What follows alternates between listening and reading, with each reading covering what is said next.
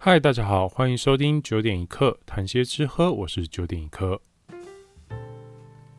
现在时间是八月七日的早上十点三十九分啊。前阵子啊是女友的生日，身为一个基本的贴心暖男呢，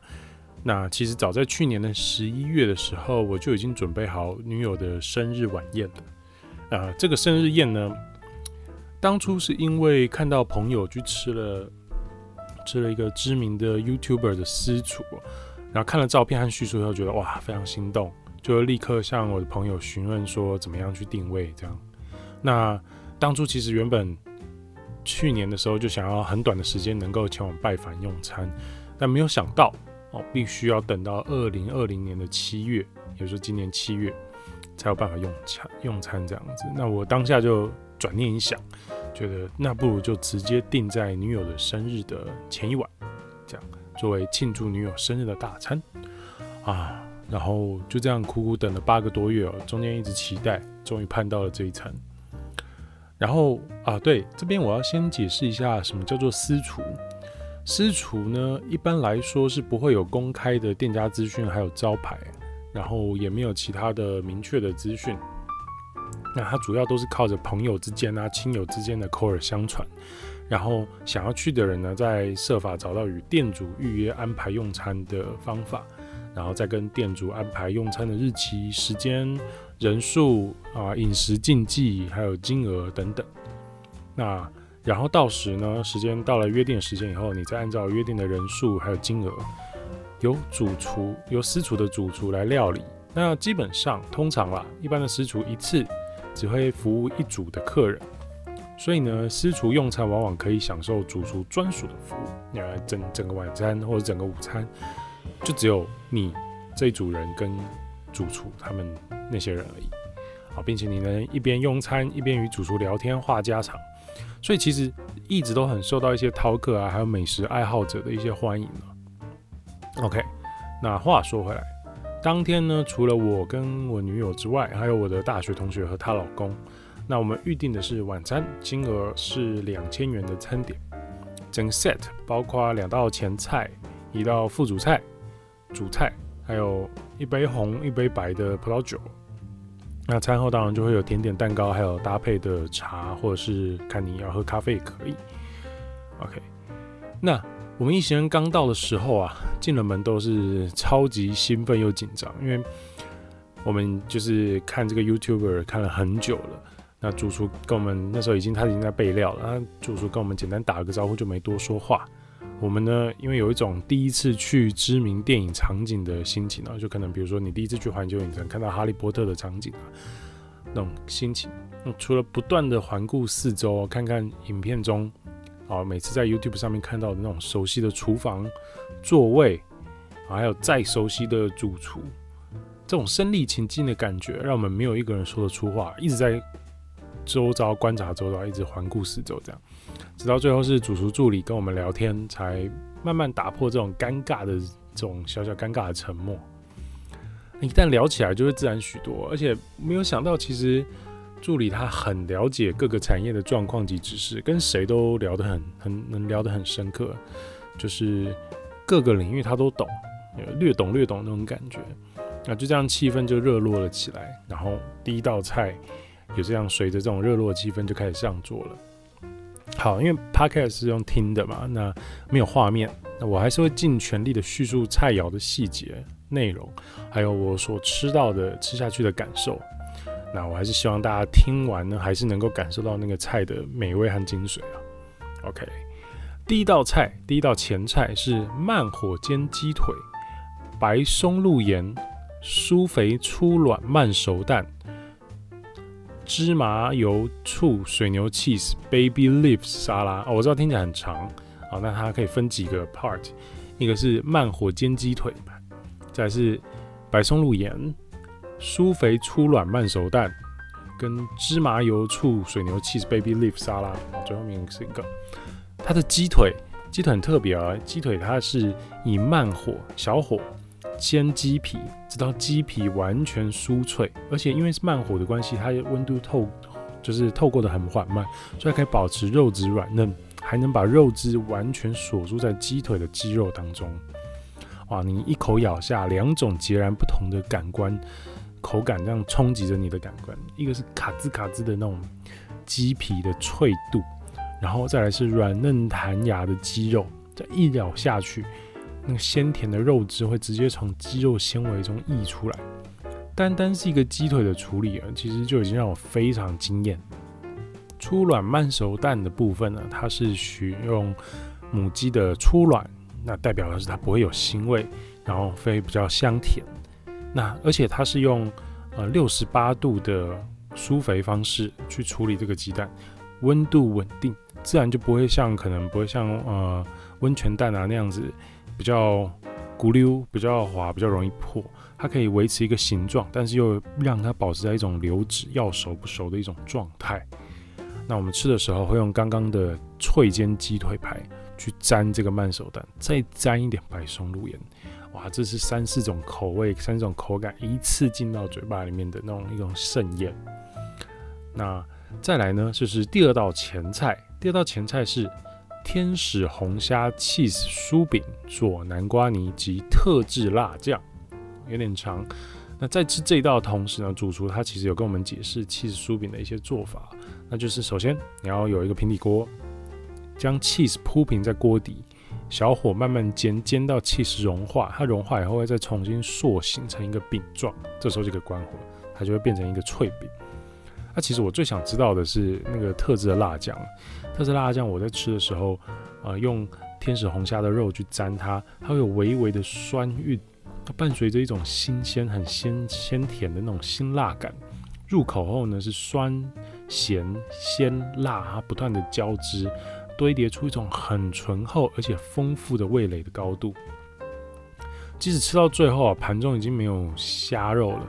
啊，我还是很努力的用用叉子、汤匙去刮下那剩余一点点的辣酱，我实在无法忘怀那个层次富足的口感。OK，这就是以上两道的前菜，都都非常的让人耳目一新，然后做法也是非常的精湛。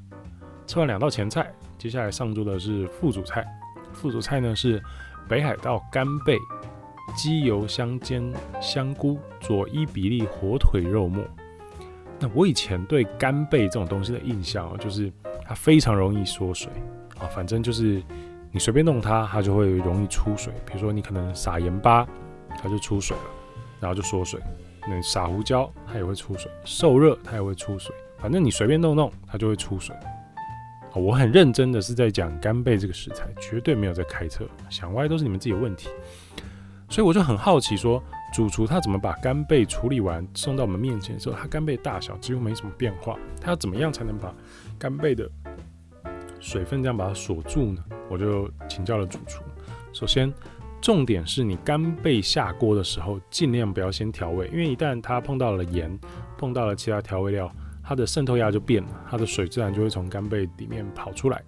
所以就不要先调味。下锅之后呢，你要用大火迅速的让两个表面焦糖化，焦糖化它就形成一个保护层，它把表面锁住，这样它就可以把。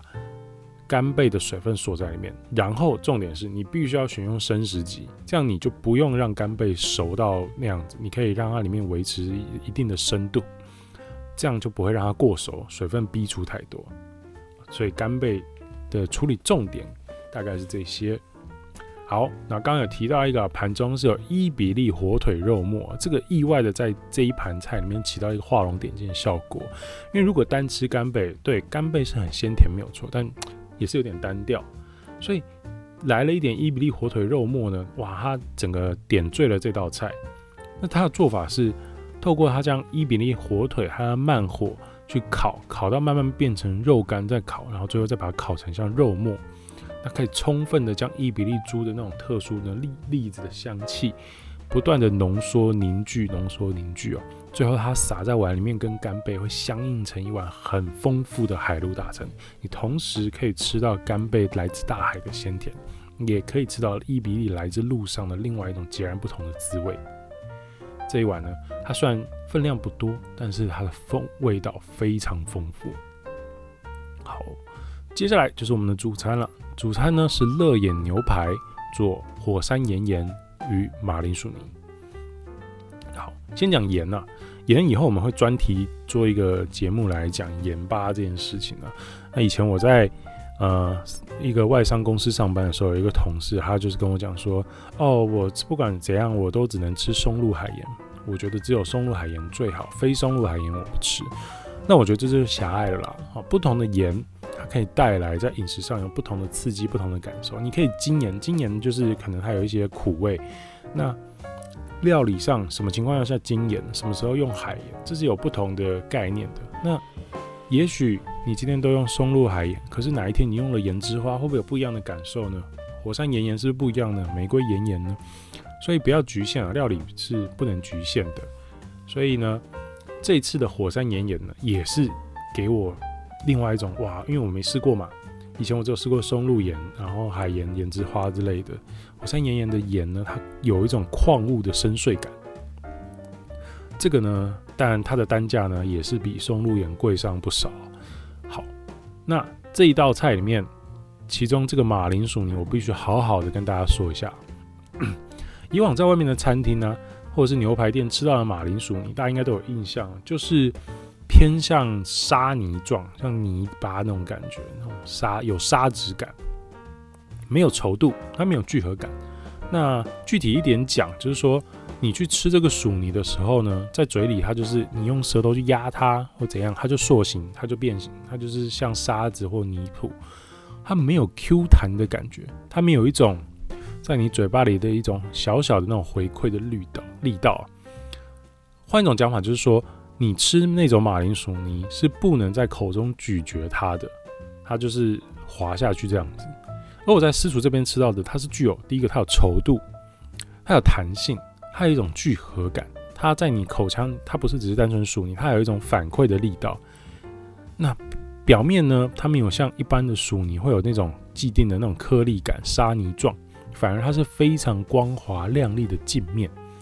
入口的除了调味恰到好处的奶香啊、松露香之外呢，口感上呢，就因为它有这种 Q 弹感，它多了一种层次。牙齿和舌头推压咀嚼之间呢，会有一种很漂亮、很舒服的反馈的力道。而就是这样细致的这种小小的差别，让我对马铃薯泥有完全不一样的想象和见识哦。那一样啊，这个太令人好奇了。主厨就后来呢，向我们解释这种索尼的做法，一般市面上。也就是说，你去可能牛排店或者是餐厅吃饭，一般的的马铃薯呢，它都是用水煮的。但是马铃薯的淀粉呢，在水煮的过程中，它会流失啊，所以导致成品呢就容易失去弹性。为了要保持这种 Q 弹的口感，然后让淀粉流失量最小的做法是，马铃薯去皮洗完以后，哎，洗完去皮以后切成小块，用蒸用蒸的方式去把马铃薯块蒸熟。它这样子就可以保持淀粉质不流失，让它的 Q 弹和口感锁在马铃薯块里面。那接下来呢，你就放入锅中，加入奶油、鲜奶油、其他调味料啊，看你是要加松露盐还加什么都随便。再以小火慢慢去煨它，同时呢，你要不断搅拌，让奶油和鲜奶油均匀的拌入薯泥的每一份、每一寸的质地里面。这样子呢，就完成一段口感。还有味道兼具的丰富而丰富的马铃薯泥了。那主厨是说啊，他自己的 YouTube 频道某支影片有教过这种薯泥的做法，但我这边就不提供连结，大家自己找找，随缘啊。再来是主餐的乐眼牛排啊，主厨其实很认真解释乐眼，乐眼它是一个很大一块的，其实是很大一块的肉块。那前中后段它是有不同的料理方式跟手度的。还有其他各种牛肉的料理的重点以及该注意的细节啊，像是牛小排其实是比较适合拿来做炖煮的，原因是因为它的油花分布比较粗、比较大块，它的肉质呢也比较粗糙一点。你如果做牛排呢，呃，凉了会觉得油腻感重，热呢可是又觉得它肉质没有那么好咬，所以通常是用炖煮的，长时间炖煮让它肉质软软化。那另外，他也同时教我们说，诶，你做牛排煎牛排，你要如何做到表面是漂亮的褐色的梅纳反应？但一切开呢，属于过熟的那种灰色部位，要怎么样做到极少啊？要怎么样做到都是鲜艳嫩红的粉红色？这个他也要跟我们分享啊。他做的这个乐眼呢，入口咬下，外层的脆壳与内里的软嫩呢，会形成一种难以言喻的冲突，但却又互补交缠在一起的那种口感，又会爆出先前完完全全呢锁在肌肉纤维中的那种肉汁，在口中爆发出来，味道丰富多变，再加上口感呢有软嫩有脆壳，哇，这是多到多变到我难以言喻啊，难以叙述。那以上呢就是大概整个晚餐的一些主菜主要的料理的内容了。我不知道这样讲大家会不会能够有所体会、有所感受啊？但是我自己的感受是非常美好的。餐后呢，他们也有一些提供一些茶、小点心啊，大家一起聊天，享受这样美好晚餐的余韵啊。从晚上六点半一路吃到十点多，不仅餐点好吃，我们跟主人家呢其实也聊得非常开心，一直到最后都舍不得走啊。舍不得走，其实有一个更重要的原因，是因为。当下我们才知道，下一次能预约的时间已经要到二零二三年的九月了啊！这个日期真的是太遥远了，现在才二零二零年九月还不到啊！更扯的事情是，当我们回家以后，隔天想要再订的时候再问，已经要排到二零二四年的五月了。哇！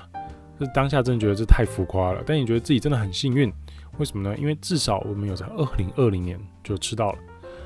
然后我们跟朋友还是立决定立刻预定了二零二四年五月的时间哦。虽然的确这个过程要等很久，等了四五三四年这样，而且谁也不知道四年后会发生什么事情，大家又在哪里。但人生嘛，总是要给自己立下一个约定，即使是很久以后的事情哦，这样也才能在茫茫的人生中可以让自己有一个靠岸的机会。好，以上呢，这次大概就是我自己的第一次的这种私厨的体验了。算是完完全全有别于过去去星级餐厅吃饭的感觉啊，是一种更亲切、更贴心、更自在的用餐体验的。你可以更花时间跟主厨聊天，更知道餐饮的细节啊，更知道主厨对于料理和餐饮的一些想法。那也是一种像是交朋友一样的感觉。好，那至于呢，我之前去星级餐厅的用餐体验呢，这个是另外一个好好值得聊聊的主题，之后再跟大家好好分享。那听完我叙述的私厨体验呢，大家如果有机会，不妨也可以找一找，啊、呃，自己家里各地的私厨去试试看，体会一下这种完全有别于餐厅的感受。那我觉得高几率，很高的几率，大家会喜欢这种氛围。虽然价格不菲，但绝对值得。好，那我们今天大概就先到这边。如果你自己有什么有趣的私厨经验，或是想分享内容，想回复的，或是想建议的，都可以在 Apple Podcast 五星留言。那也可以在 YouTube 上面搜寻九点一刻看看调酒，或是 FB 搜寻九点一刻聊点喝的，以及 IG 搜寻 Wine and Quarter，追踪我，我也会把今天的录音档同步放在 YouTube 上。我们下次见，拜拜。